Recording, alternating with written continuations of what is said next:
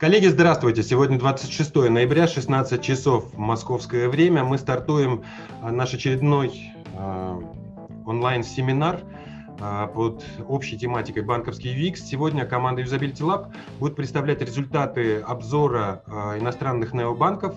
Мы этот запрос получали от наших российских коллег, поэтому выбрали эту тему. И сам анонс вебинара вызвал очень большой ажиотаж. Мы сегодня получили рекордное количество регистраций. Их э, на момент начала вебинара было больше 510. Э, конечно, онлайн нас будет смотреть человек 200, но все равно это очень большой ажиотаж, и мы видим очень много новых банков подключаются к нам. Из тех, на которые я обратил внимание, я не смогу перечислить всех, но я заметил Банк Украины, Банк России-то нас обычно слушает, и вот к нам подключились сотрудники Банка Украины. Еще несколько украинских банков, помимо регулятора, э, нас смотрят. Нас смотрит большая команда из Google Pay. А, именно э, эти ребята спросили, можем ли мы также транслировать наш вебинар на английском языке, чем э, бросили нам интересный вызов. А, вы сейчас узнаете, во что это превратится. Этот вопрос про синхронный перевод прямо в Zoom – мы собираемся это сделать для вас. Но первый эксперимент будет с английского на русский, потому что следующий э, вебинар в продолжение темы необанков мы постараемся собрать э, нескольких спикеров из необанков. Сегодня у нас тоже будет такой спикер, но сегодняшний спикер наш старинный знакомый Дмитрий Павлов. Дима говорит свободно на русском языке, хотя теперь живет в Швеции. Он признался за кадром, что шведский он пока осваивает и затрудняется пока говорить на чистом шведском языке, но у нас нет шведского переводчика. Это была шутка. Вот. Но мы хотим этот эксперимент э, усилить, и у нас запланировано мероприятие, мы его поставили на сейчас а, скажу, э, на 17 декабря, анонсы вы все получите, мы позовем сюда представителей тех банков, которые мы сегодня обозревали, а обозревали мы 15 банков, они все перечислены в нашем анонсе, среди них есть в том числе э, шведский финтех-проект и банк Кларна, Дмитрий Павлов, которого мы сегодня пригласили, как раз работает там э, сеньор UX-исследователем, э, старшим UX-исследователем. Давайте скажем несколько важных слов, которые нужно сказать в прелюдии. Э, во-первых, для тех, кто первый раз у нас на вебинарах. Эти вебинары проходят примерно с периодичностью два раза в месяц. Вам стоит следить за нашей повесткой, подписаться на нашу бесплатную информационную рассылку «Банковский ВИКС». Там помимо анонса вебинаров мы публикуем ссылки на а, публикации, на переводные публикации из западных блогов относительно, опять же, тематики банковского UX, ну и российские статьи тоже репостим. А, то есть это очень полезно быть с нами на связи. А, мы периодически, несколько раз в году, на этих вебинарах представляем результаты наших исследований, которые мы проводим в Usability Lab. Это обзорные исследования, которые чаще всего называются всевозможными рейтингами, но мы, как и наши а, партнеры по рынку, компания MarksWeb, а, все реже педалируем тему рейтинга, а все больше делаем обзорные информационные исследования, которые показывают не только о том, какие юзабилити проблемы встречаются в мобильных банках, э, в российских мобильных банках, это наша, конечно, кредо, как юзабилистов, искать проблемы, но в том числе мы э, по Э, пожеланиям, следуя пожеланиям наших слушателей, наших участников, начинаем находить тренды, эм, новые неожиданные решения. Наш, наши мероприятия поддерживают медиапартнеры. Благодаря им, мне кажется, сегодня у нас такое большое количество регистраций. Это журнал Plus. Вы видите логотипы э, у меня рядом, рядом со мной. Это журнал Plus, банковское обозрение, национальный банковский журнал и современные информационные технологии. Еще в качестве прелюдии, потому что опыт мой показывает, что минут 10 еще народ начинает подтягиваться, нас уже 160 в эфире.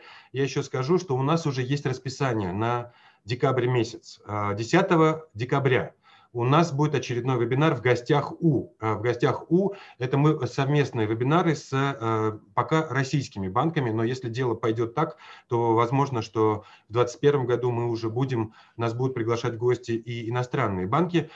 Нашим очередным хозяином, в гости к которому мы идем, это российский Почта-банк. Артем Гавердовский, а, это лидер по дизайну, а, дизайн-лид э, Почта-банка будет нашим хозяином гостеприимным, к которым мы пойдем. 17 декабря мы проведем вторую серию, посвященную необанкам. У нас уже есть несколько, некоторый шорт-лист э, сотрудников необанков, э, которые мы обозревали, которые будут с нами. Мы постараемся там предоставить вам синхронный перевод для тех, кто, для кого русский язык является более привычным.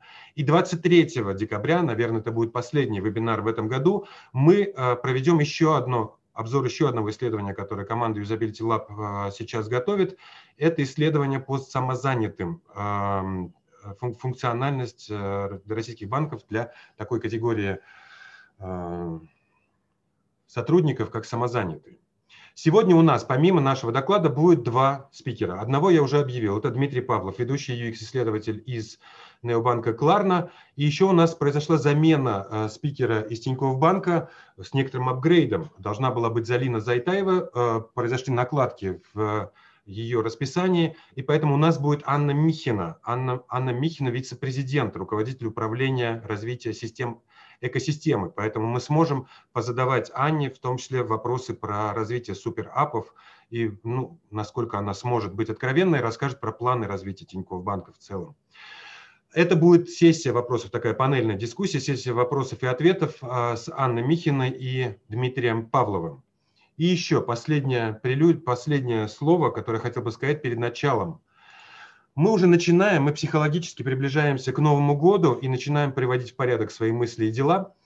И мы хотим сделать вам такой предновогодний подарок, который будет длиться целый месяц.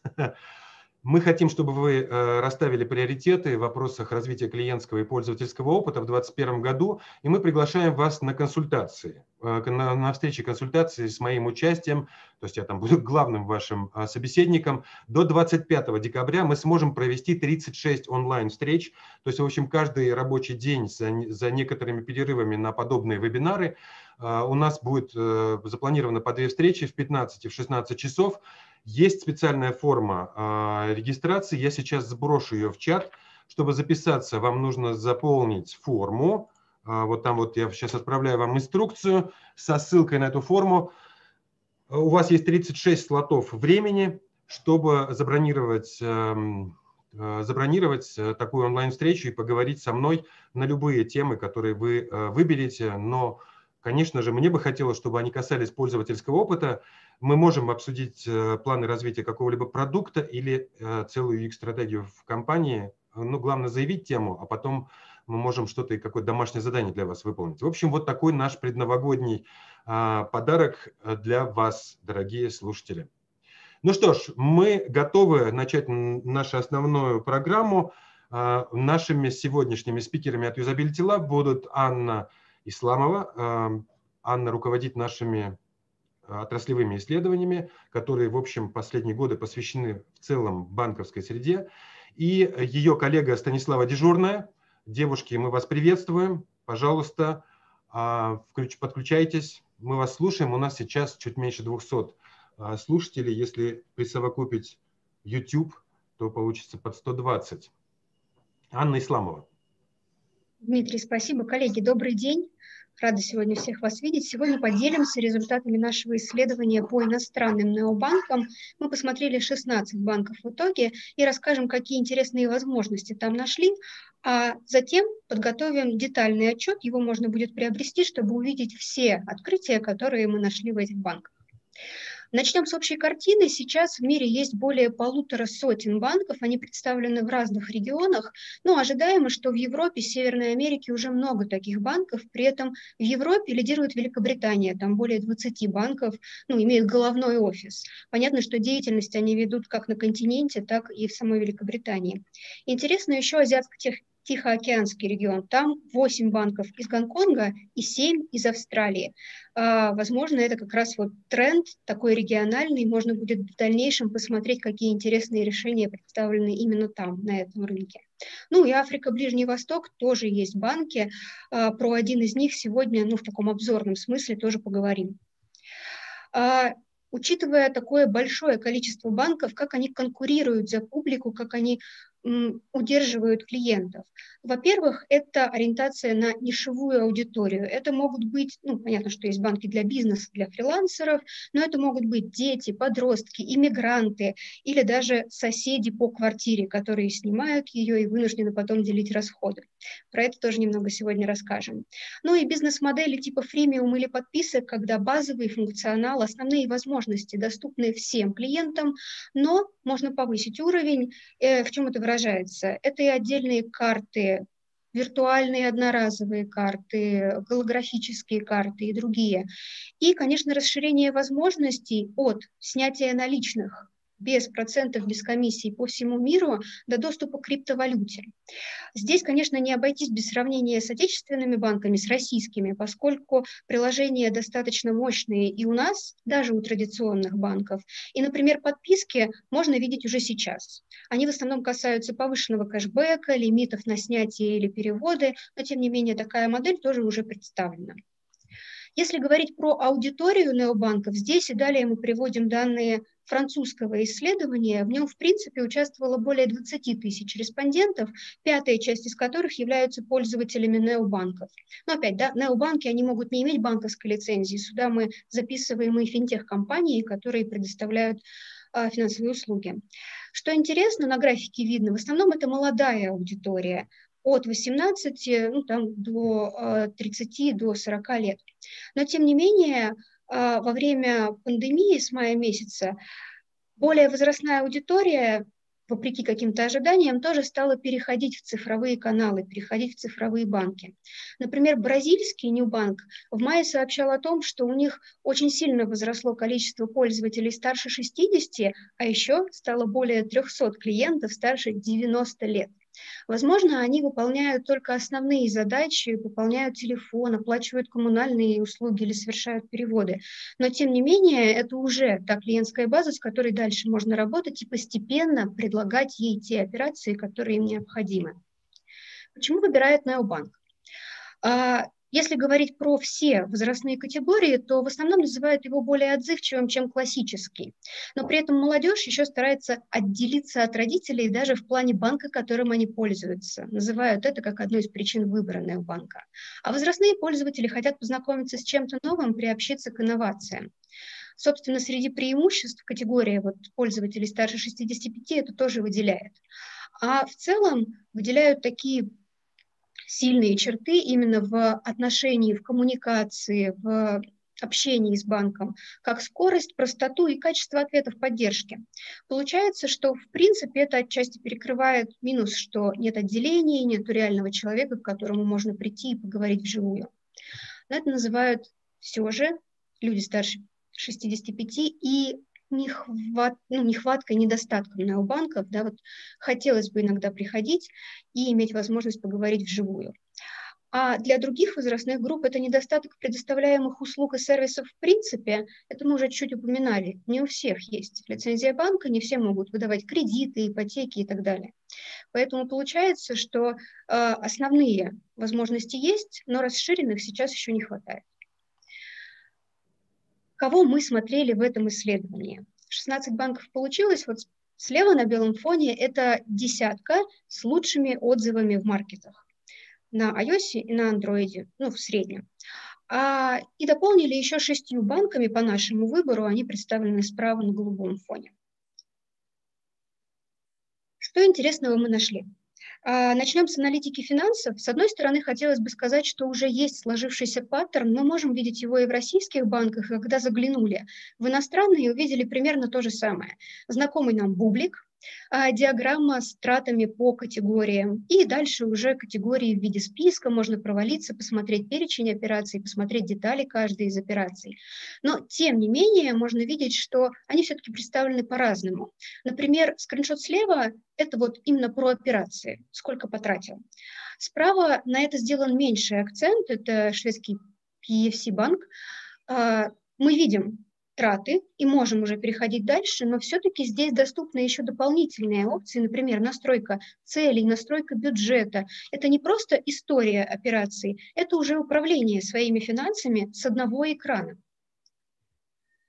Еще несколько примеров. Здесь мы видим на левом скриншоте тоже разрез э, расходов, но именно в плане провайдеров, получателей, а не категорий.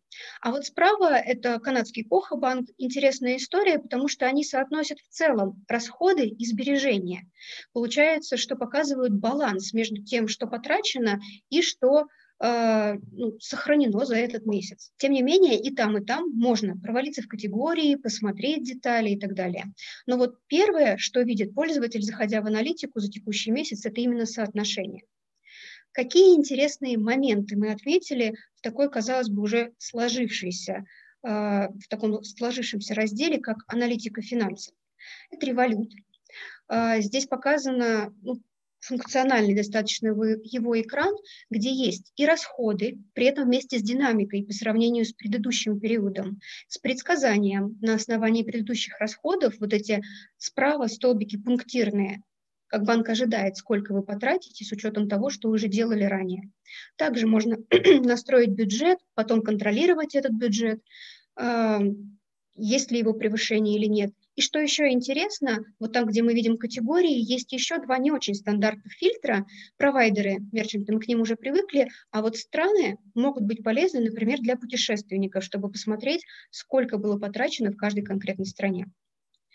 Здесь скриншот из Монза. Этот банк отправляет уведомление о каждой из операций. Но это стандартная история. Но включает еще туда информацию о том, а сколько всего было потрачено за день с учетом этой операции. Получается, что пользователь, даже не заходя внутрь приложения, может видеть некоторую короткую сводку и таким образом отслеживать финансы ну, в более глобальном понимании, не просто сейчас, сколько денег ушло, а вообще-то за день, сколько потрачено. Шведский банк уже упоминали, у них интересная функция в плане а, анализа, но не только своих финансов, а вот, например, собираетесь вы в отпуск компании. Можно создать отдельную карточку, в которую, ну, отдельную сущность, в которую можно пригласить всех тех, кто собирается вместе с вами в отпуск. И если они совершают какие-то траты, ну, вносят в общий котел средства, покупают продукты, не знаю, оплачивают э, отели или какие-то развлечения, то все это они скидывают в общий диалог. Потом можно посмотреть, сколько потрачено в принципе, потрачено, сколько потратил каждый Э, посмотреть, сколько потратил каждый из участников, и в дальнейшем разделять эти траты поровну или каким-то другим образом. И вот про шеринг можно говорить еще в том контексте, что это вот ситуативное разделение финансов. А недавно увидели приложение, которое целиком ориентировано на постоянный шеринг. Соседи живут друг с другом в одной квартире, можно посмотреть, сколько за месяц всего потрачено каждым из них, и точно так же делить эти расходы в конце месяца или в любой другой период. Голландский банк тоже делает некоторое предсказание, но не в плане расходов, а в плане баланса. Опирается на предыдущие траты, на запланированные регулярные расходы. И таким образом можно на протяжении месяца видеть, ну, как может скакать твой баланс. Разумеется, там цифры э, будут представлены с различной точностью в зависимости от того, как долго пользуешься банком, но тем не менее некоторый прогноз составить можно.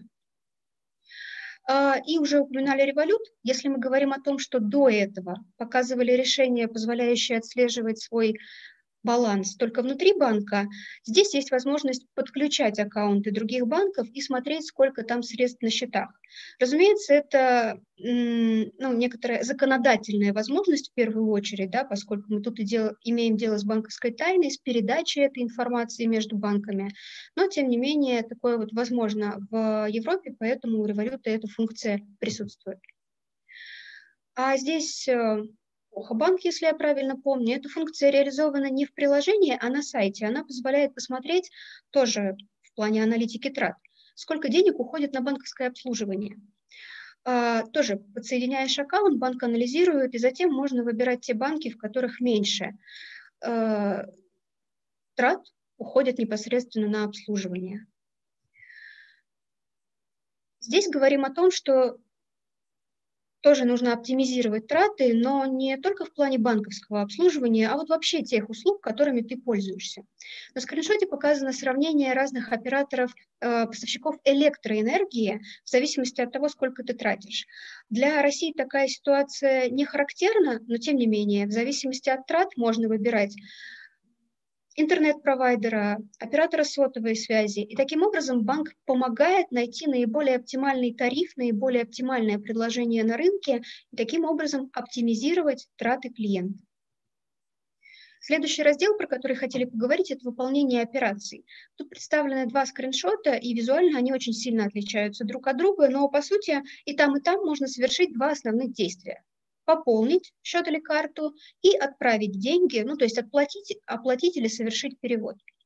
А, в большинстве банков именно такая ситуация, ну, в том смысле, что есть два основных действия, а вокруг уже может быть какой-то обвес, как, например, в N26, когда мы видим последние контакты, которым были совершены переводы, и можем сделать быстро повторный перевод, а, настройки карты и так далее. Или вот справа минималистичный Space Bank, у которого баланс пополнение и отправка средств все на одном экране, просто в виде трех окружностей. Что интересно, вы нашли выполнение операций. А, может казаться мелочью, но на самом деле упрощает ежедневный, рутинный опыт пользователя. Например, если переводы происходят зачастую одним и тем же людям. Выбрав контакт, можно сразу же увидеть предыдущий платеж ему и повторить в одно касание, не переходить на формы, не заполнять эти формы, а просто сразу же отправить такую же сумму этому же человеку. Ускоряет операцию, уменьшает количество ошибок. Дальше, если мы переходим все-таки на форму заполнения данных о платеже, суммы платежа, то голландский банк предлагает здесь калькулятор.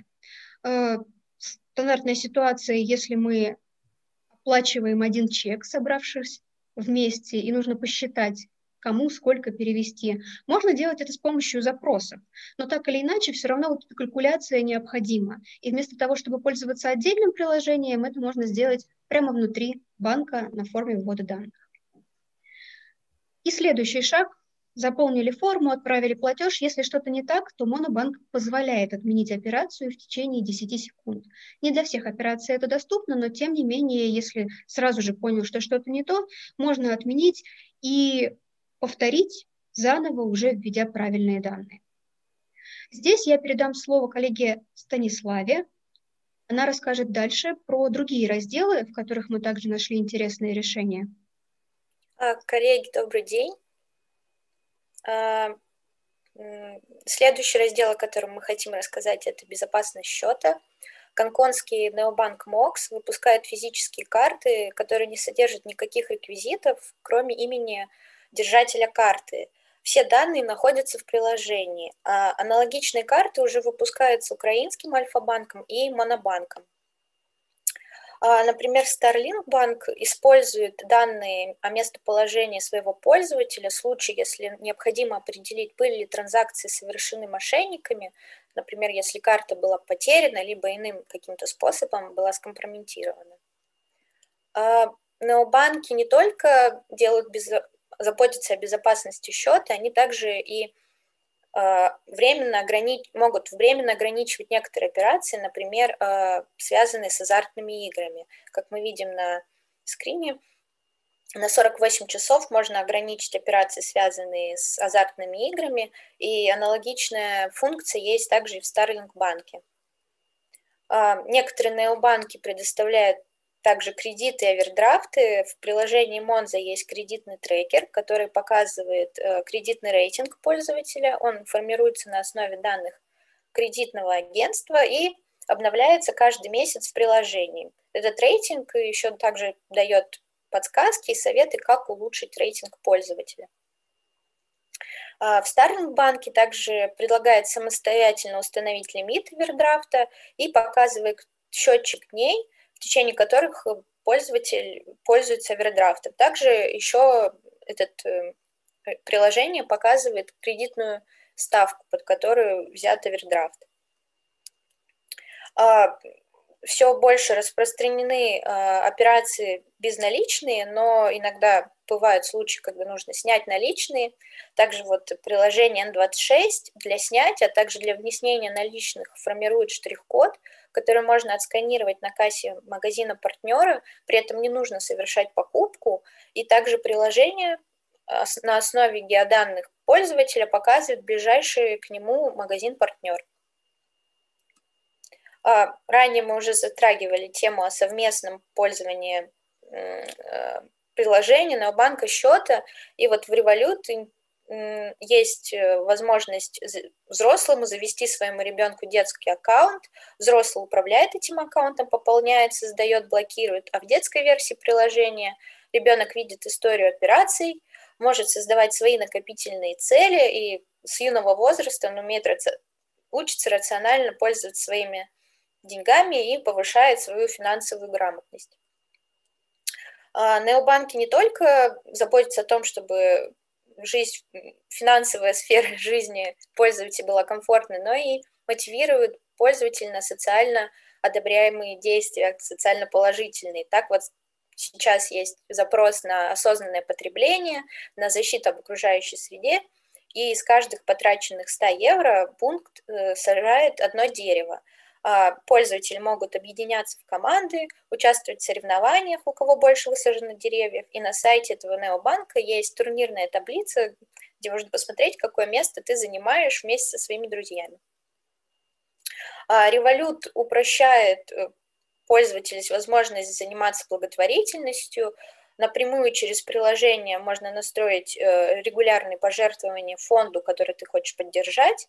А, можно просто сумму какую-то в месяц отправлять, настроить. Можно, например, траты округлять до целого числа и вот эту разницу отправлять уже на, на пожертвование в фонд. Также Revolut показывает, сколько друзей поддерживает тот же фонд, что и ты. А, интересный необанк Ларна.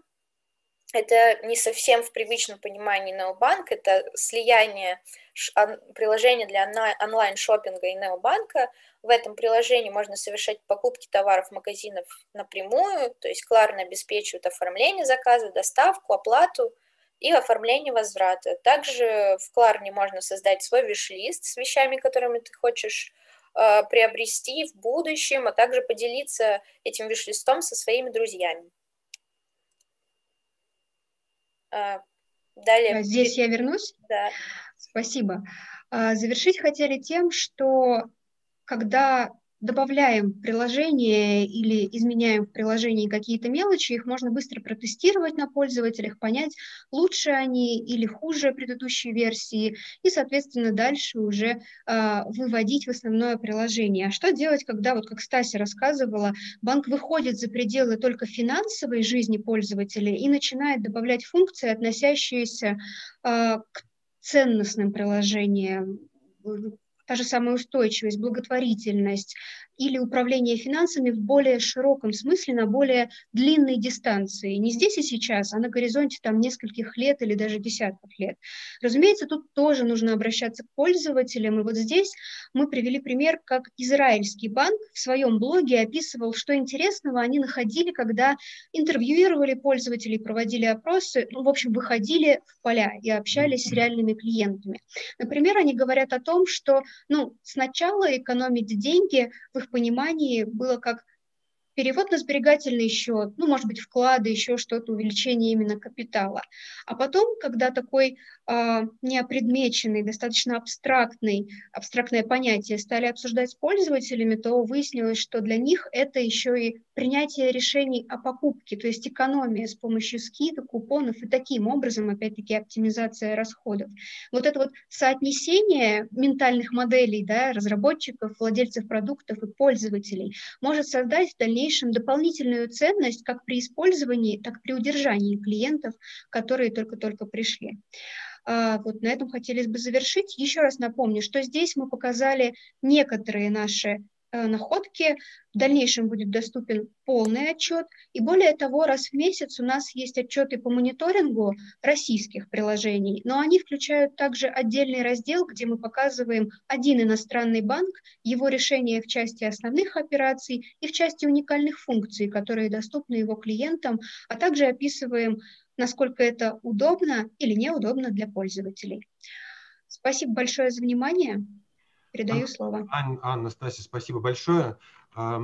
Наши слушатели писали вопросы. Ну, во-первых, там прокомментировали какие-то интеграционные решения э, тем, что в Европе существует э, Open API, и банки открывают друг другу в этом смысле свои протоколы, поэтому финтех-отрасль получила большой, э, большую базу для того, чтобы делать интеграционные проекты. У нас такого а, пока не существует, поэтому и сдерживается развитие таких финтех-проектов. Но там были вопросы по методологии проведения исследований. Как вы проводили исследования для такого большого количества банков? Довольно сложно, если вообще возможно, создать во всех аккаунты, чтобы просмотреть не пустые интерфейсы. Получали доступы, да, смотрели как по скриншотам, так и живые системы. Некоторые смотрели уже чуть позже, ну, э, сейчас не вспомню кто, по-моему, голландский бунт как раз-таки обновлял уже после того, как мы посмотрели живую систему, поэтому мы смотрели по описанию на сайте, по описанию в обновлении приложения. Такое тоже было. Но ну, доступ получали. Да, э, я хочу коллегам напомнить, что русских в мире очень много. И русские русских умеют находить. Не только э, армяне, среди которых я вырос, э, дружат друг с другом, но русские тоже поддерживают отношения. И поэтому мы можем найти коллег, которые работают на Западе и могут зарегистрироваться в ином банке и стать участниками нашего исследования. Исследование было экспертным, то есть пока мы не проводили каких-нибудь там юзабилити-тестов с респондентами, хотя такие планы у нас тоже есть. А, и, кстати говоря, мир глобальный стал, и пандемия дала важный толчок к пониманию того, как организовывать удаленную работу. И я подсмотрел у наших коллег, которые, у коллег, я имею в виду из Марксвеба, которые выступали на конференции, рассказывали про а, исследование онбординга, Здесь я рекламирую конкурентов, потому что исследование действительно хорошее. И они тоже отвечали на вопрос, как они смогли произучать китайские банки, при том, что, наверное, нет сотрудников, которые говорят на китайском. Это делается очень просто. Мы находим китайского UX, который регистрируется в банке и может даже организовать юзабилити тестирование. Поэтому, в общем, нужно просто перестроить свое сознание и понять, что интернет нам э, открыл космос. Следующий вопрос, который э, задают относительно революта. Если говорить про то, э, про вот такое агрегирование счетов в революте счета других банков, э, как вы считаете, насколько клиенты в нашей стране к этому готовы? Встречали ли вы подобную практику на нашем, наверное, имеется в виду российском рынке?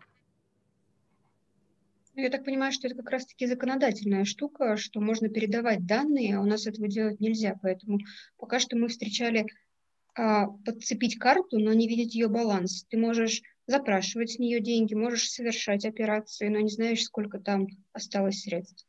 Угу. А, ну и вот прямо сейчас я вижу вопрос, который пришел, или это комментарий даже скорее. CoinKeeper, аналитика финансов, в свое время предлагали интеграцию с банками для отслеживания доходов. И еще в блоке вопросы-ответы.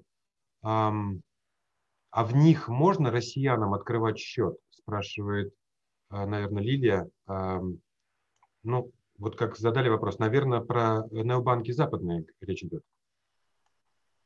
А, да, не уверена, поскольку под своими, ну, на свои данные не открывали, искали именно людей с гражданством, с видом на жительство, чтобы были либо паспортные данные, либо налоговые данные уже той страны, в которой базируется банк или на которую он распространяет свои услуги. Я просто расскажу свою личную историю, поскольку у нас есть финтех-проект в Англии, у нас, в смысле, у русских, я, я как какой-то этот шовинист, у нас у русских. А, ну, в общем, выходцы из Альфа-банка сделали э, в Великобритании проект Анна Money для как раз индивидуальных предпринимателей. И я, когда об этом услышал, первым делом попытался в Анна Money зарегистрироваться, но нет, э, так нельзя. То есть нужно быть все-таки резидентом, э, резидентом Великобритании. Насколько, а насколько изменен интерфейс детского аккаунта в сравнении со взрослым? Какие есть особенности? А, наверное, это в Стасиной части было про детские приложения. А, да, сейчас подробно не смогу рассказать, потому что смотрели именно в части, как взрослого можно подключать, управлять детским, да, вот детские уже смотрели ну, базово, что же ребенок там может видеть. А, ну, есть скриншоты, по которым можно это, в принципе, в открытом доступе посмотреть функциональность. И само приложение тоже доступно, можно посмотреть его возможности. Да, а, поступил вопрос от Ульяны а будем ли мы делать исследования европейских банков для предпринимателей? Очень бы хотелось, да. Но я бы сказала, что мы сейчас рассматриваем, как это можно устроить, чтобы опять-таки в первую очередь побороть доступы, получить туда доступы, а, чтобы смотреть не голые банки, а уже с наполнением, с историей операций и прочим. Угу. Есть комментарий, что у них у некоторых из них не такой строгий онбординг. Те, кто выпускает больше prepaid продукты, позволяют выпускать карты нерезидентам, то есть люди получают зарплаты, работая удаленно. Но это Илья комментирует, наверное, вопрос относительно открытия, возможности открытия счетов в таких банках. Про европейские банки для предпринимателей, ну, у нас ходы, в общем, понятны, они пока просто, мы по ним еще не прошли. Это привлечение иностранных коллег, резидентов тех стран, в которых мы хотим исследовать банки, с тем, чтобы они стали соучастниками нашего исследования.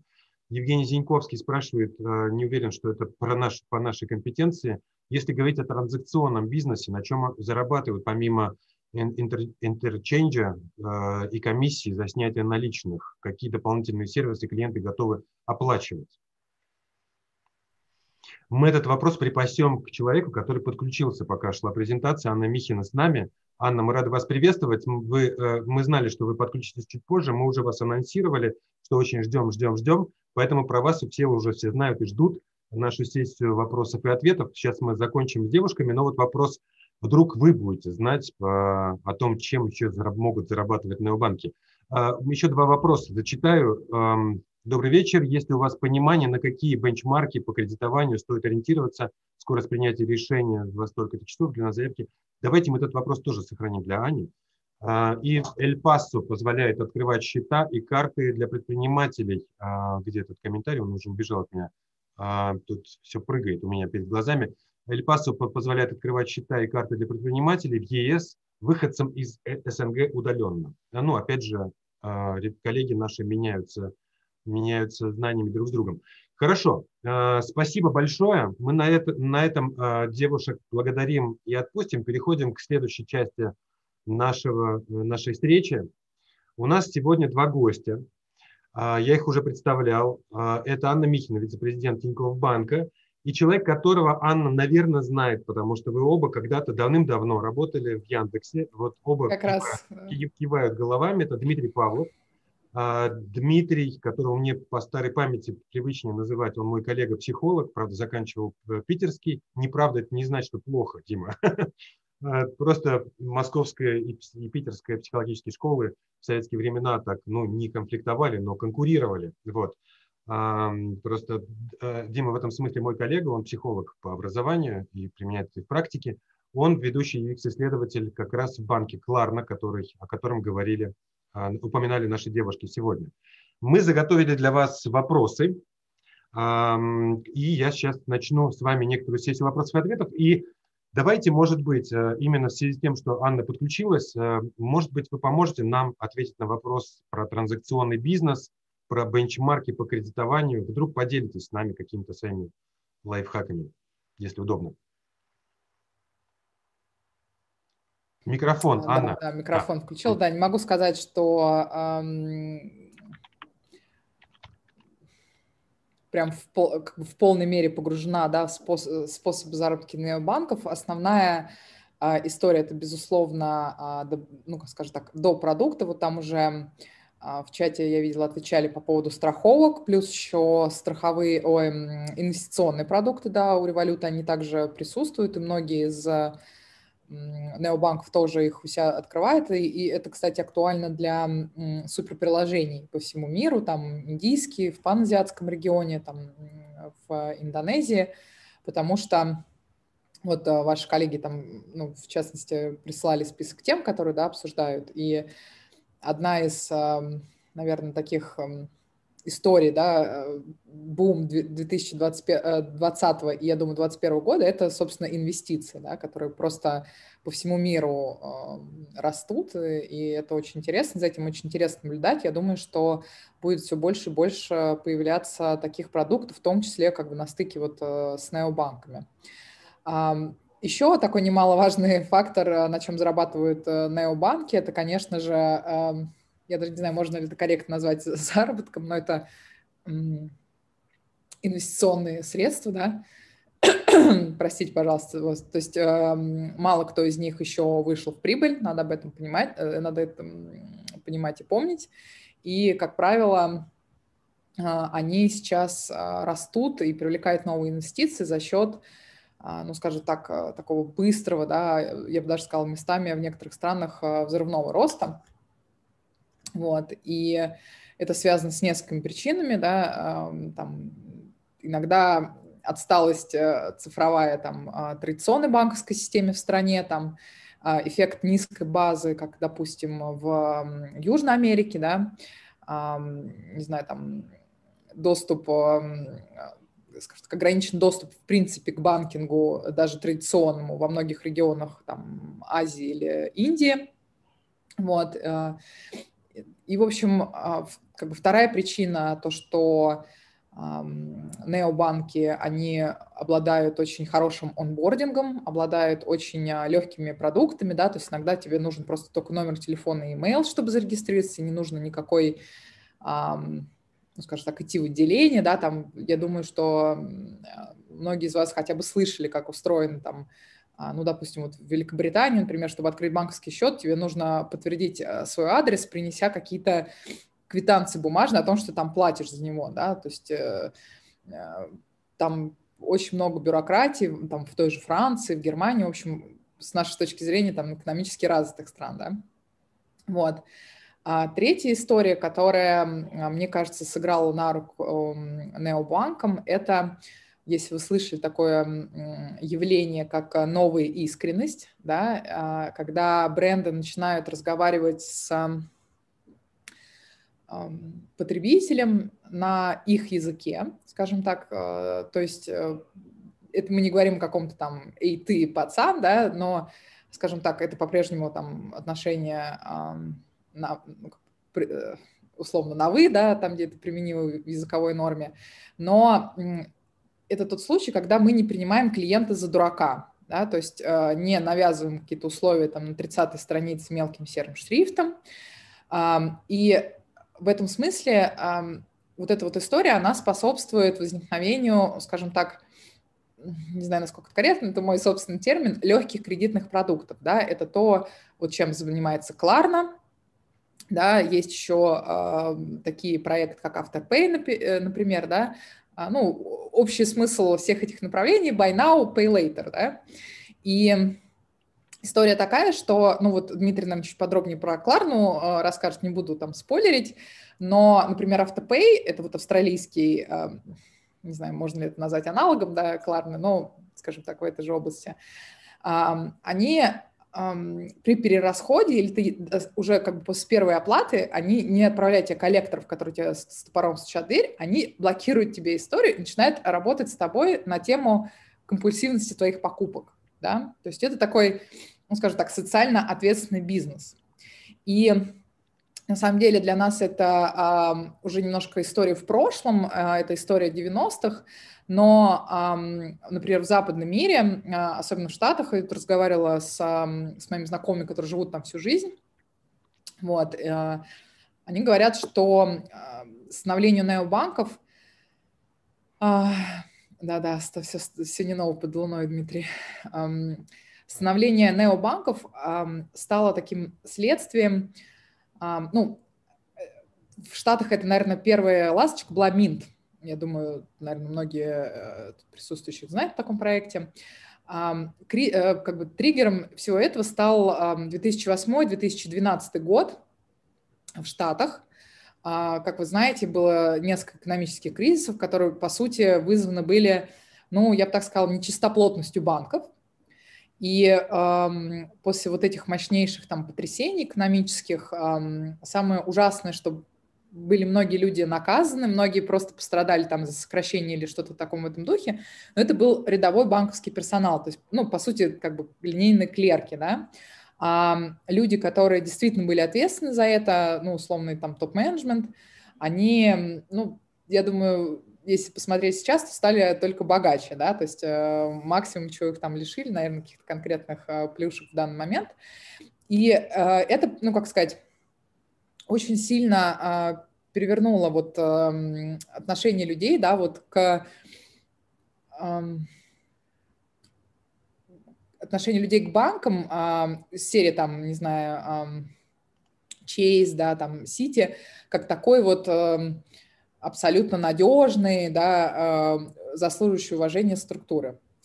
Вот, э, ну, это, наверное, основные такие факторы, что все это сейчас триггерят. Э, я думаю, что мы сейчас будем наблюдать немножко другую историю, когда, ну вот я знаю, что Старлинг э, сказал, что в ближайшее время, ну как в ближайшие там 12-14 месяцев они уже будут э, прибыльными. И эм, мы сталкиваемся с ситуацией, что эм, необанки растут, их все равно начинают регулировать, да, потому что одна из причин, почему, собственно, они могли быть более гибкими, регулироваться, потому что не попадали под э, там, центробанки, да, государств, где они были. Вот, плюс я думаю, что пандемия, конечно же, скажется, потому что я не знаю вообще такой сферы, на которую пандемия бы не повлияла на данный момент. Вот, и я думаю, что даже те, кто сейчас все еще живет на инвесторские деньги, от них потребуются да, какие-то результаты в, этом, а, в этой области, и все пойдут в сторону, ну, скажем так, кредитов, да, то есть, ну, давайте честно, кредитный бизнес, да, это все еще самое прибыльное направление, да, для большинства финансовых структур, тут уж ничего как не поделаешь, вот, и скорее всего это будут просто вот э, какие-то такие более человеческие или более легкие кредитные продукты, да, которые будут основаны не только, а, скажем так, ну, например, на модели рассрочек, да, как вот сервисы BNPL, а, допустим, ваш скоринг на основе вашего там, социального окружения, да, там, или каких-то ну, других качеств, которые текущие банки учитывают или учитывают, ну, скажем так, какие-то дополняющие, да, косвенные причины. Ну, я думаю, что многие слышали там про африканские эти банки, когда за тебя, тебе дают кредит, эм, но зато за тебя поручается там вся община. Вот. Эм, там, правда, свои как бы минусы есть, потому что когда если ты просрочил, то всем твоим родственникам и все твои улицы эм, отправляется, да, сообщение, что ты плохой человек. Вот, э, но это будет, безусловно, там а, активно развиваться. И, в принципе, вот э, если мы говорим о, будущем бан... Э, о будущего банкинга, да, я не знаю, можно ли же у меня продолжить эту мысль, Дмитрий? Да, конечно. Я хотел, чтобы еще Диму подключить момента. Просто невозможно. Очень интересно слушать.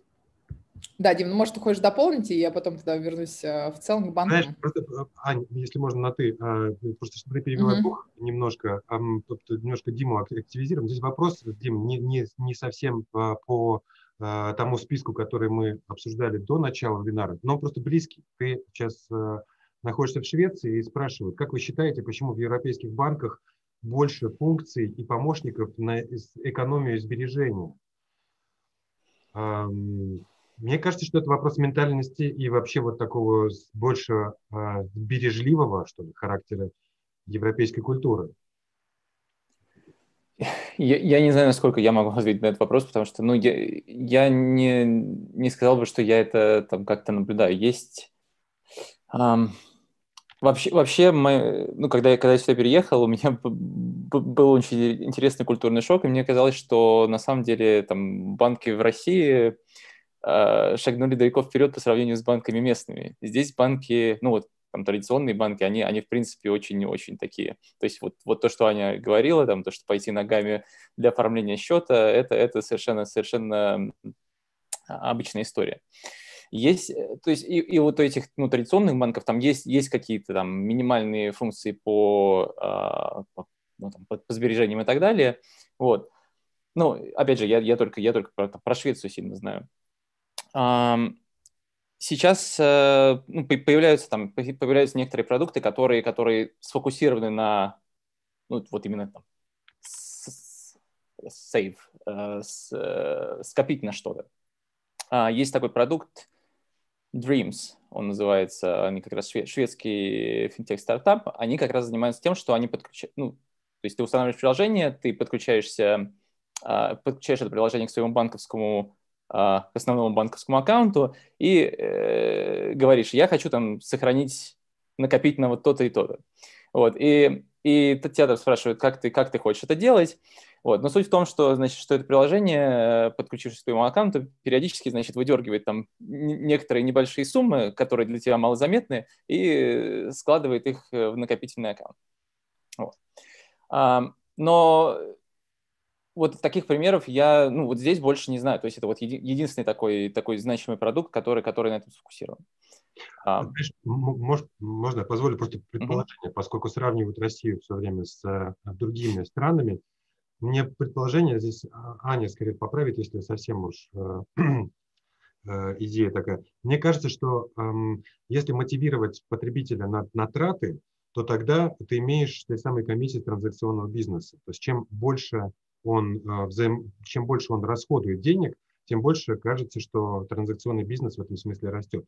А если же ты его мотивируешь, ну как-то меняешь его mindset на то, что не трать, быть бережливым, сохраняй, тогда, ну, наверное, другие финансовые показатели ты свои увеличиваешь, но транзакции, э, это моя гипотеза относительно того, какие приоритеты перед собой ставят российские банки, поэтому мне кажется, что у них такая вот маркетинговая коммуникация с потребителем именно на то, что расходы, расходы, мы больше систем подключили, где ты можешь заплатить. Ну, я так скажу, то, что э, на самом деле сейчас многие российские банки, ну, если вот про российский рынок чисто говорить, работают над изменением мансета клиентов, как, как сказали, э, скажем так, образа мышления. А не трать больше, а переводи все траты к нам. А, понимаете, да? То есть да, да, да. Э, это одновременно и не является таким агрессивным пушингом а, потребления, да, и сверхпотребления, и в то же время, ну, скажем так, помогает вот эти транзакции, да, увеличивать, потому что еще не забывайте, что транзакции в банке а, – это не только прямые заработки на интерчейнже, но и объем даты, которую ты потом можешь монетизировать, э, ну, условно, там, продавая каким-нибудь партнерам, ну, в нашем случае, допустим, там в сервисах Тинькофф, да, или там в Таргете. Естественно, это все данные а, обезличенные, а, я на всякий случай э, уточню, что там, условно говоря, приходит партнер и говорит, а, дайте мне, пожалуйста, там, прорекламируйте меня на выборку клиентов, которые еще никогда у нас не покупали, да. Ну, это, а, скажем так, тоже такая большая часть, увеличивающая в конечном итоге капитализацию банков. Вот, а, но а, тут такой, как, так сказать, у российских банков все еще, а, так как у нас мало необанков, и на самом деле один, по-моему, только и был, что Рокет, да, который, как мы сейчас знаем, остался только для самозанятых. И ну, как бы большинство текущих банков есть за собой кредитный бизнес, и причем не просто там, не знаю, кредиты наличными, кредитные карты, это, как правило, еще тяжелые кредитные продукты из серии там ипотеки, э, кредиты бизнесом, да, а, то есть у нас есть огромное количество банков, которые, в принципе, только бизнес обслуживают, да, вот, а, поэтому они могут себе позволить эм, пожертвовать, э, ну, скажем так, эм, текущий, эм, скажем так, быть более социально ответственными да, с клиентами в вопросах и трат, чтобы в итоге завоевать их доверие оставить их э, с собой. Вот.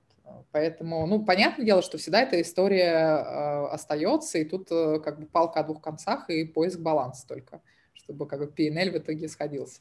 Ань, спасибо большое. А вопрос, который э, еще, еще пас в сторону Дмитрия, но ты его тоже можешь поддержать.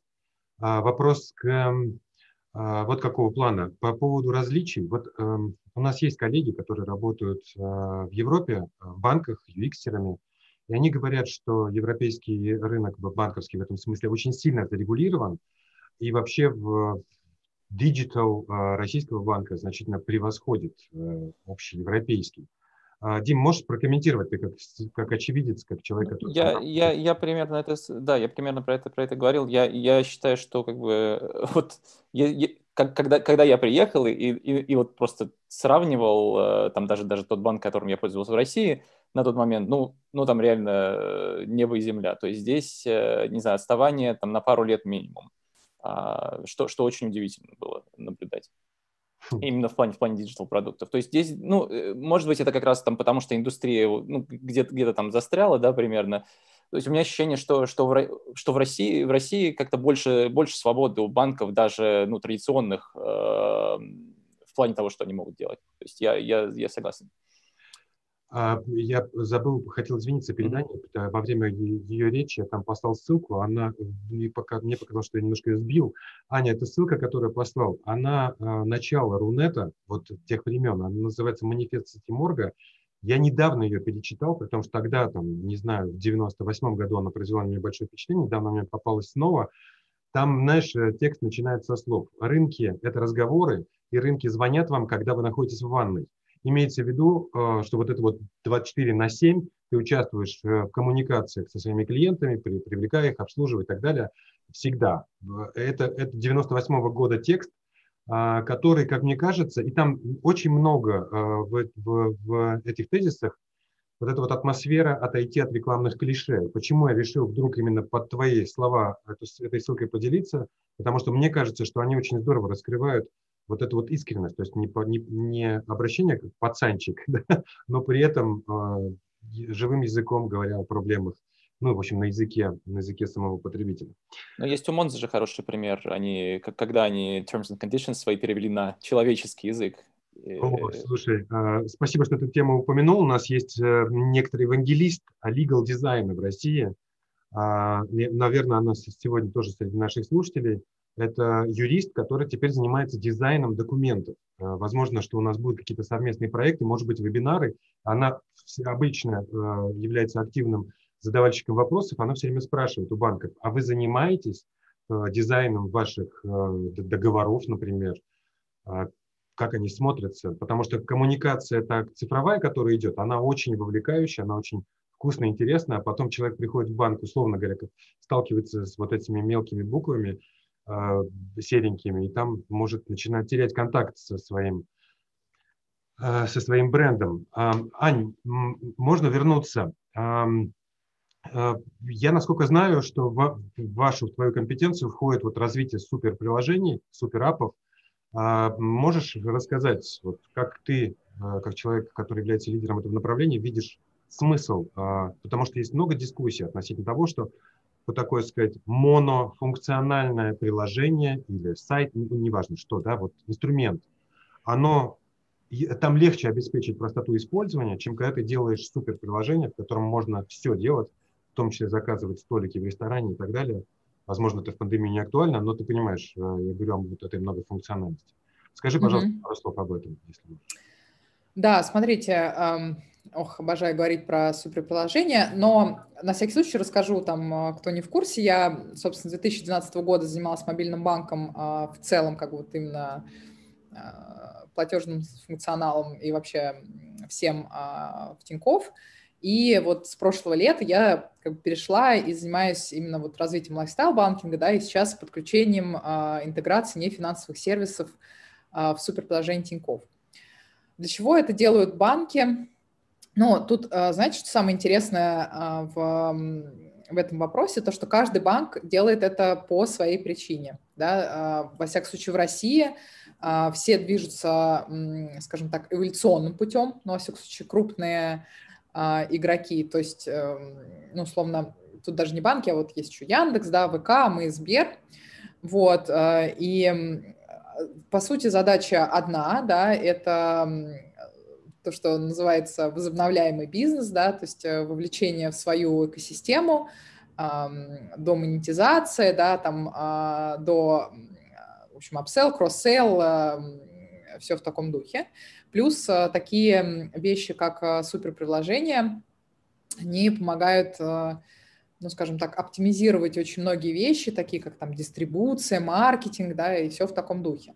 Но я могу вам сказать, что на самом деле э, люди должны помнить, что эм, все, все как бы либо повторяется, либо уже было, либо проистекает да, из того, что было на рынке. И я думаю, что многие из вас тут помнят э, истории, что как раз э, после эпохи вот доткомов, да, когда были э, огромные интернет-порталы, э, и когда все это начало потихонечку перетекать в мобилку, то первые приложения на самом деле были такими комбайнами, что я, ну, вы даже себе не представляете. И я, опять-таки, приложениями непосредственно занимаюсь там с 2010 года, и я еще помню, что э, и почтовые приложения были такие, что там и мессенджер, и почта одновременно, какие-нибудь контакты записные, да, и игры были внутри всяких, эм, как бы очевидно, не игровых приложений.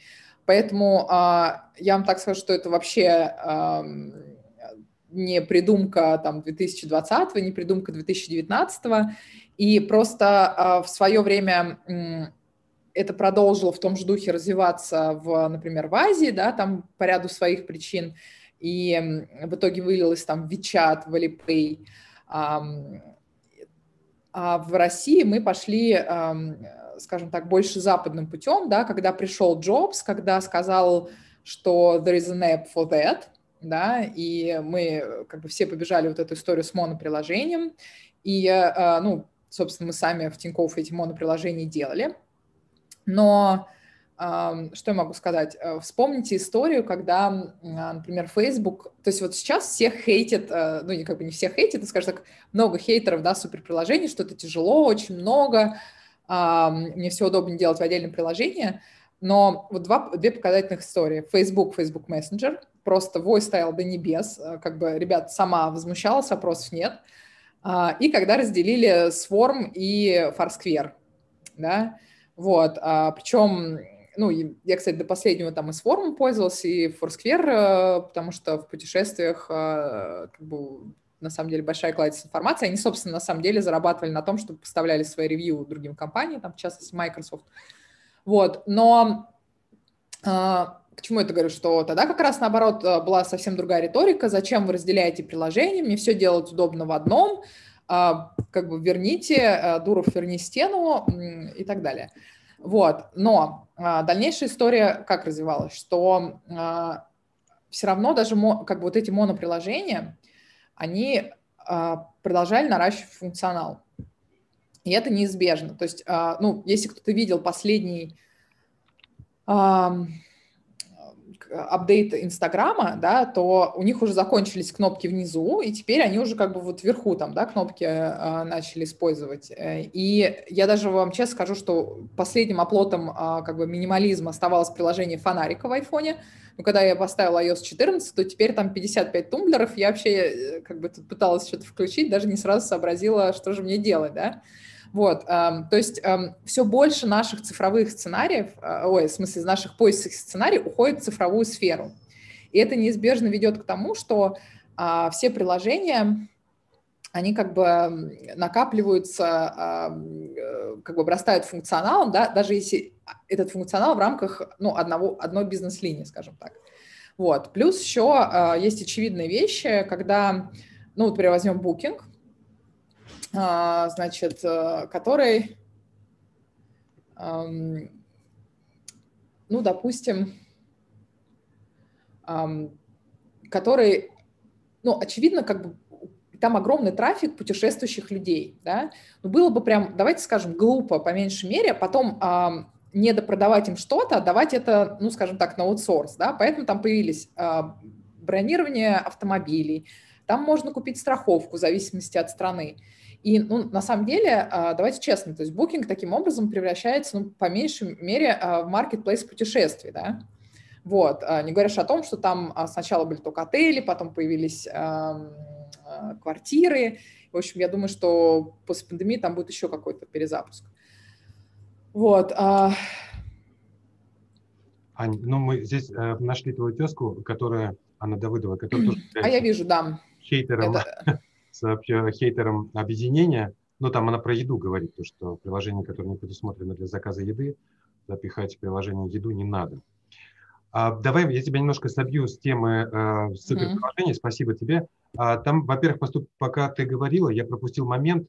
Наверное, ты что-то э, как э, сказала про российские новобанки, потому что пришло два вопроса. А почта банк, а модуль банк? Наверное, имели... Точка, точка банк. Да, точно. Ну, это банки для... Э, оба этих банка, они же для э, юриков. Да, да, да. Они необанки, просто не для физиков, да. И Александра Мороз тебя спрашивает, поскольку ты представляешь э, Тинькофф банк, она спрашивает, могут ли необанки развивать премиальное направление, есть ли среди клиентов Тинькова премиальные клиенты, что им предлагают, если да? Э, да, и это, кстати, еще один э, момент, который, мне кажется, будет такой next, next big thing э, следующие годы. Это, скажем так, пересмотр премиального обслуживания в диджитале. И в Тинькофф, конечно, премиальные клиенты есть, и более того, будет еще более, еще более премиальная ветка отдельно.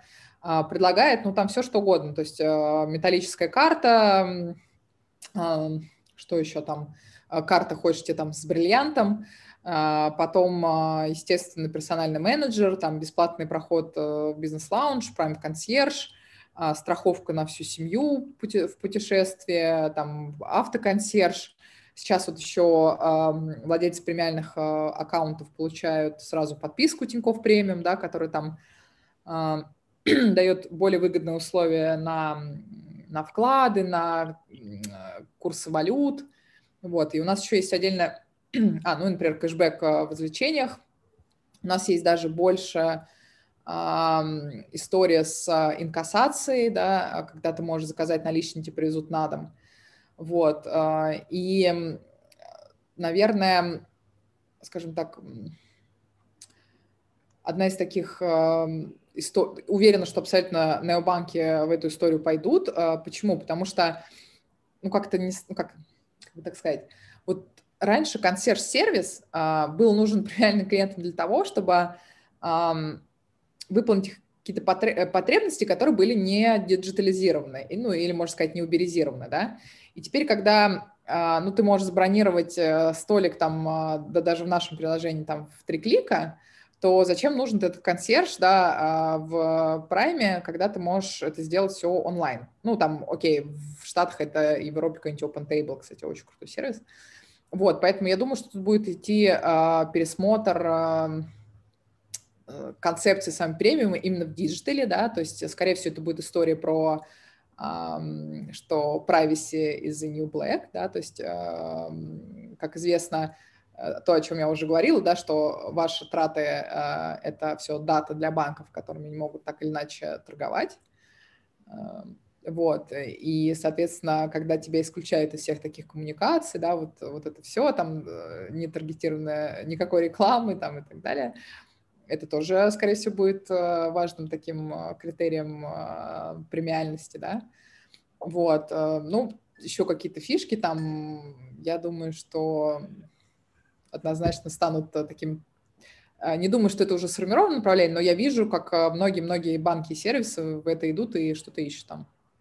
Спасибо, Аня. Я не отпускаю, прямо комментируют. А, Иван троллит немножко тему премиума в необанках, спрашивает, а как снять 50 миллионов со счета в необанке?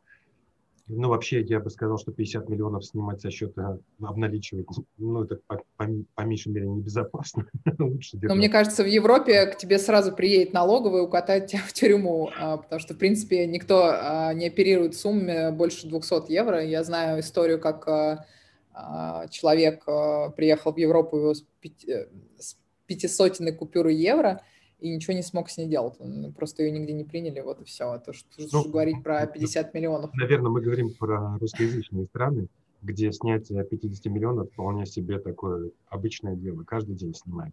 Ну, я не знаю, как, как, как бы ты ответил на этот вопрос, но кажется, что вообще это, в принципе, такой сложный кейс, 50 миллионов. Даже в обычном традиционном банке вы так просто наличные в такой сумме не получите одним днем. Это специальные какие-то процедуры. Ань, э, да, э, позволь, дам тебе немножко передохнуть. Э, Дим, э, расскажи, пожалуйста, как вы проводите исследования в Швеции? Э, ты сказал, что ты пока не, не владеешь совершенством шведским языком. Uh-huh. Насколько это затрудняет тебе коммуникации с пользователями при исследованиях? Есть ли у вас пользовательские тестирования? Вот эту тему, uh-huh. пожалуйста. Uh-huh.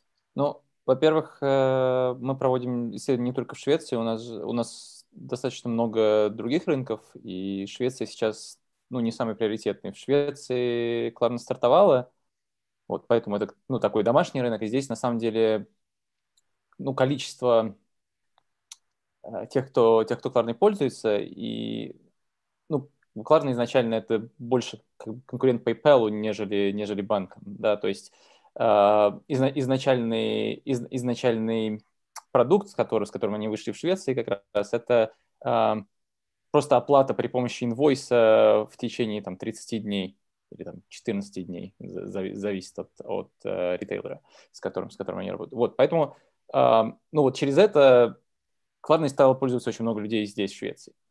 Но помимо этого, там, недавно мы вышли в Германию, ну, как недавно, уже пару лет. Германия один из таких больших рынков Великобритания, и сейчас у нас огромный э, рывок в США, потому что там как раз конкуренция очень большая, и там направление buy now, pay later растет очень-очень-очень-очень. Вот. А, поэтому ну, исследования приходится проводить на куче разных языков, э, но в основном на английском. А в Швеции с этим достаточно просто, потому что культурно здесь, э, ну, очень большое количество людей по сравнению там, с другими европейскими странами, скажем, с Германией, здесь очень большое количество людей разговаривает на английском. А, ну, разговаривать не разговаривает, но понимает и может говорить. Вот. Поэтому э, мы часто идем ну, именно на этот компромисс, что мы проводим исследования на английском исключительно здесь. И здесь люди ну, в целом понимают. Мы, конечно, там в определенном смысле выборку сокращаем, да, там, то есть мы не, ну, не попадают экстремумы, которые, ну, то есть те люди, которые э, только на шведском говорят. Но это достаточно редко происходит.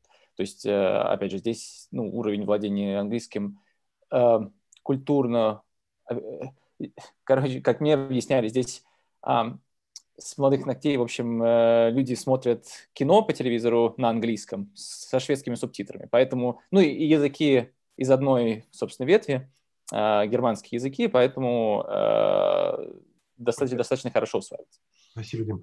Скажи, пожалуйста, отличается ли подход вообще к UX-исследованиям в России и в Швеции? Мне сложно сказать, как бы так вот обобщить. Я, я бы сказал, что нет, и все зависит от, скорее от компании, нежели от, от страны. То, есть, то есть вариативность между компаниями ты имеешь в виду? Э, ну да, то есть для меня как бы из моих наблюдений все очень зависит от, от того, на какой стадии зрелости в плане исследований находится компания. Скажем так. То есть часто, ну, у меня неоднократно был опыт, в том числе и здесь, я, я пришел на стадии, когда все, все говорят, о, мы хотим проводить э, юзабилити-тестирование, больше ничего не знаем.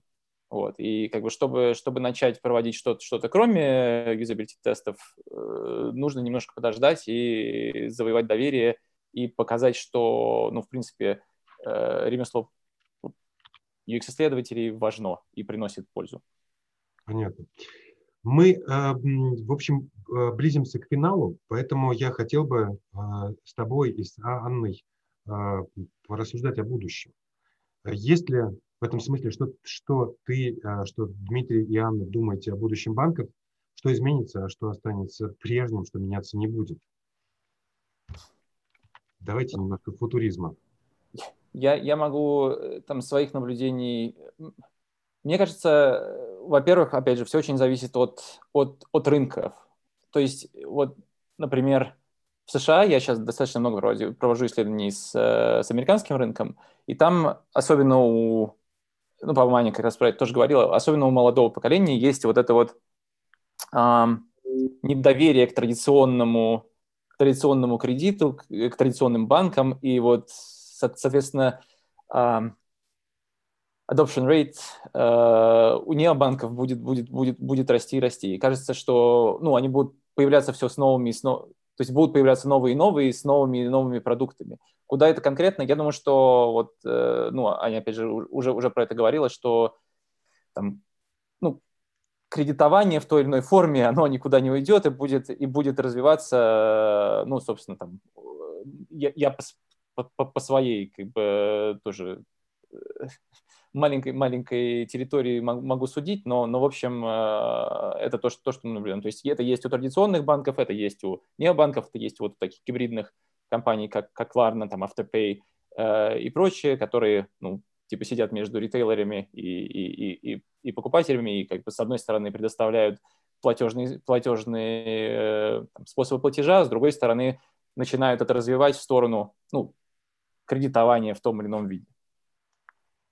Спасибо, Дим. А, Ань, э, пока Дима говорил, тут вопрос, который, может быть, ты сможешь в одном ответе учесть, это связано с будущим. А, и вопрос тут прямо про Тиньков. Какие топ-3 направления в Тинькове, кредитование, карточный бизнес и какое место, на каком месте стоит карточный бизнес? Карточный – это транзакционный? Наверное. Я из YouTube пришел вопрос. Угу. Слушайте, его. но я не могу вам честно сказать, потому что я ну, не, как бы не в курсе э, структуры доходов банков в соотношении, да, то есть, ну, понятно, что кредитный бизнес очень большой, но это открытая информация, поэтому ее можно посмотреть, но, насколько я знаю, что вот транзакционные комиссионные доходы, они прям последние годы очень э, растут, там, даже, по-моему, даже десятки процентов э, занимает. Поэтому ну, не могу вам точно цифру сказать, но знаю, что она а, достаточно быстро растет и уже как бы заметно, скажем так, да. Какой-то не просто а, растворенный пункт, а другое. Вот. А, еще, знаешь, я тебе подкидываю, не даю тебе опомниться. И подкидываю порядке. Леонид Бугаев спрашивает, а какое будущее у пир-ту-пир банкинга? Вообще Существует ли оно?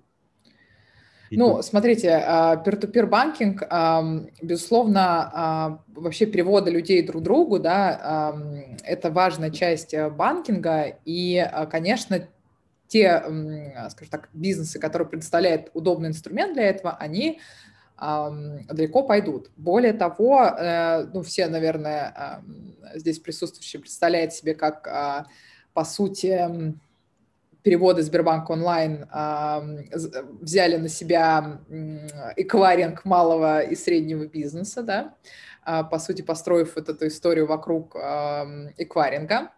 Вот. А, и, конечно, ну, как бы будущее зависит а, в том числе от, ну, скажем так, рынка, да, где находится банк. Почему? Потому что вот, допустим, в России есть такая история, как СБП, которая просто настолько а, прокачала очень быстро а, все банковские приложения в направлении а, переводов а, по номеру телефона, что а, я думаю, что ну, сложно там, сколько мы в итоге там СБП займет от а, общей массы сравнения с Сбербанк онлайн, но очевидно, что цифры там просто потрясающие. Я тут недавно выступал на какой-то конфе, и я уже тоже не помню честно, точно значение, но прям я приятно была удивлена. Поэтому если а, как бы регулятор страны а, будет идти в этом направлении, да, развивать директ аккаунт или какие-то системы переводов по номеру телефона, то, конечно, это э, станет, э, скажем, неким таким комодити, да, э, полностью или можно привести э, банкинг на, скажем так, пир-ту-пир э, сценарий, я думаю, что ну, как бы это невозможно, потому что все равно остаются там покупки э, у бизнеса, да, во-вторых, э, ну, минус, например, вот этого истории, когда вы переводите по карте, что вы теряете, ну, то есть, например, там, сантехнику по карте, вы теряете свой кэшбэк, да. Вот, ну, уж не говоря о том, что там всякие защищенности, вроде как э, там возврат операции, да, вот, ну, то есть э, вот эти вот э, штуки, которые дает нам транзакция.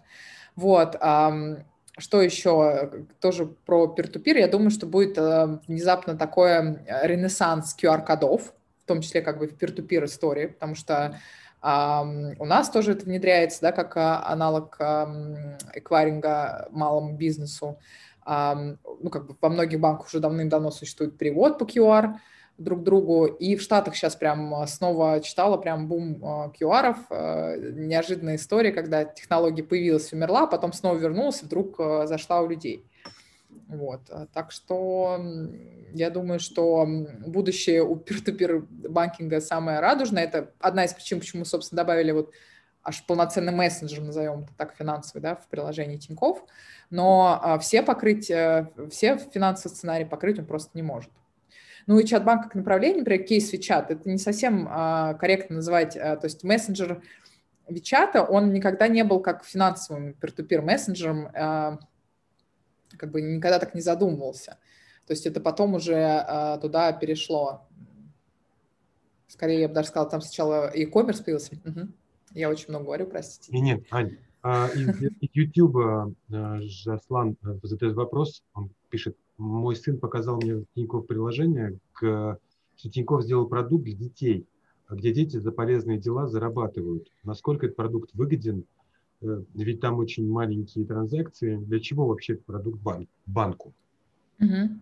Ну, я бы так сказала, что продукт этот, по сути, в нуле держится, да, а, то есть э, он а, там не теряем, не зарабатываем, но он очень популярен, там уже, по-моему, больше полмиллиона а, клиентов, сейчас точно не могу сказать, но а, я знаю абсолютно, что м, это про инвестиции, да, но инвестиции не столько в, как сказать, впрямую, да, а, ну, скажем так, в лояльность, а, прежде всего, в формирование, скажем так, финансово здорового населения, да, ну и плюс а, формирование лояльности именно к бренду Тинькофф, а, что называется, ну там не с пеленок, чтобы вы понимали, не настолько уж мы звери, вот, а на самом деле основное ядро джуниора это 12-13 лет, и, как правило, когда им исполняется 14, вот у меня, например, у меня сыну э, в октябре исполнилось 14 лет, вот он сейчас ждет свой паспорт, первый и прям с нетерпением ждет уже возможности оформить себе нормальную карту банковскую, да, потому что, ну, там, несмотря на что условно детские, они там с классными дизайнами, но ему хочется вот Рика Морти, что поделаешь. Вот, э, она только как бы взрослая. Поэтому это, ну, то есть это такой кейс, который нам хотелось бы, чтобы он был повсеместным, да, то есть чтобы по достижении 14 или, может быть, 18 лет эти люди просто приходили, становились обычными клиентами Тинькофф, просто они будут уже финансово подкованными, потому что на самом деле сейчас э, есть такая проблема населения, э, да, окей, многие а, долгое время не знали, как пользоваться кредитными картами, и сейчас эта культура поменялась, да, то есть уже все меньше и меньше людей, которые берут, э, как бы получают кредитку, берут с нее все наличные, а потом платят там конские проценты, э, вот. Но и в, условно говоря, в культуре дебетовых карт, да, тоже только вот она сейчас выстраивается на самом деле, когда ты а, там инвестируешь, э, какие-то инвест-копилки, когда ты а, знаешь, что вот, ну, условно говоря, у меня здесь такой кэшбэк, я трачу с этой карты, да, там здесь я трачу вот с этой карты и так далее, и так далее. То есть э, чем больше будет таких людей, э, скажем так, которые не боятся и понимают, как работают банковские услуги, а, тем активнее они будут в будущем. Так или иначе, все выиграют от этого. У нас сегодня вебинар, спасибо, Аня, а, превращается еще и в такой консалтинг. Оно просто на разные темы, вплоть до того, ты, может быть, пропустила. Мы тут вначале люди спрашивали, как э, получать деньги на Западе, а обналичивать их в России. Даже мы в таком плане оказались площадкой. А Ксения Синицына спрашивает у наших гостей, а что вы думаете насчет перспектив краудфандинга и инвестиционных платформ, когда физики начнут инвестировать в бизнес, например? Мы знаем историю, вот недавно была новость, что Сбербанк закрыто. За, закрыл ее, у Альфа-банка был проект «Поток». Тоже закрыл? И, да, тоже закрыл. А, можешь прокомментировать, вдруг ты знаешь природу вот этих закрытий? Ну, я знаю только то, что просто эм, не очень хорошо работало. Э, ну, во всяком случае, с потоком была какая-то история, вот говорят, поток работает же, то ли там основатели выгнали какого-то менеджера. В общем, какая-то была там абсолютно громкая история. Может быть, Леонид э, в курсе и подскажет. Надеюсь, что я сейчас не задел, не числу. Э, это то как журнал «Сплетник» тут. Вот. На самом деле э, история такая. Да, сменили лидера проекта. В общем, что-то с ним как-то было там неблагополучно все. Вот. Я, ну, насколько я знаю, что, во-первых, э, плохо привлекались физики, и самое главное, что ну, возвратность а, была там не очень. У меня знакомый вложил туда большую достаточно сумму и, ну, э, мягко говоря, не получил там... Ну да, там а, больше риски, больше дохода и больше риски. Да, вот, в итоге очень сильно, скажем так, прогорел. Понятно. Но мы пробуем, э, мы, в смысле, банковская отрасль пробует. Я посматриваю на часы, а, смотрю, что а, зрители при этом никуда не уходят, продолжают а, задавать вопросы. Наверное, нужно уже отдохнуть и финализироваться. Огромное спасибо всем нашим гостям сегодня. Девушки, вернитесь, я, мы сделаем маленькую фотосессию. Я верну снова вид галереи для нашего YouTube. Мы сейчас со всеми попрощаемся, объявим какие-то планы на будущее. Дим, Сегодня э, не, не смогли вкусно поговорить о твоей работе, но поскольку мы уже объявили вторую серию, она будет 17 декабря, мы пригласим еще э, твоих коллег из других э, европейских необанков. Мы будем рады, если Тиньков снова к нам присоединится. Мы обожаем вас принимать у себя в гостях. И спасибо вам большое за вашу отзывчивость, потому что уже много ваших коллег у нас бывали, по разные темы освещали в этом смысле. Вот. А мы, э, это обращаясь к нашим участникам, мы сегодня вечером зашлем вам презентацию, вы о ней спрашивали про наши исследования. Там же мы пришлем ссылки еще раз на э, все видеоматериалы, которые зафиксированы. Э, простите тех, кому на вопросы не ответили, на вопросы были такие сугубо, сугубо, ну как, например, с Кипра перевести деньги в Россию. Но это не, не совсем наша компетенция. Мы говорим больше о банковском UX а, и, и пользовательском и потребительском опыте. Спасибо вам огромное. До следующих встреч. У нас большое расписание. Декабрь, 10, 17 и 24 декабря. Следите, пожалуйста, за нашими анонсами. У нас маленькая радость случилась. Э, мы пробили некоторый психологический рубеж на YouTube. Мы, конечно, не Навальный лайф. У нас 5000 подписчиков случилось вот прямо только что, потому что этот вебинар был очень э, популярным и активным. Спасибо вам, дорогие наши слушатели. Спасибо вам. Хорошего всем дня. Спасибо большое.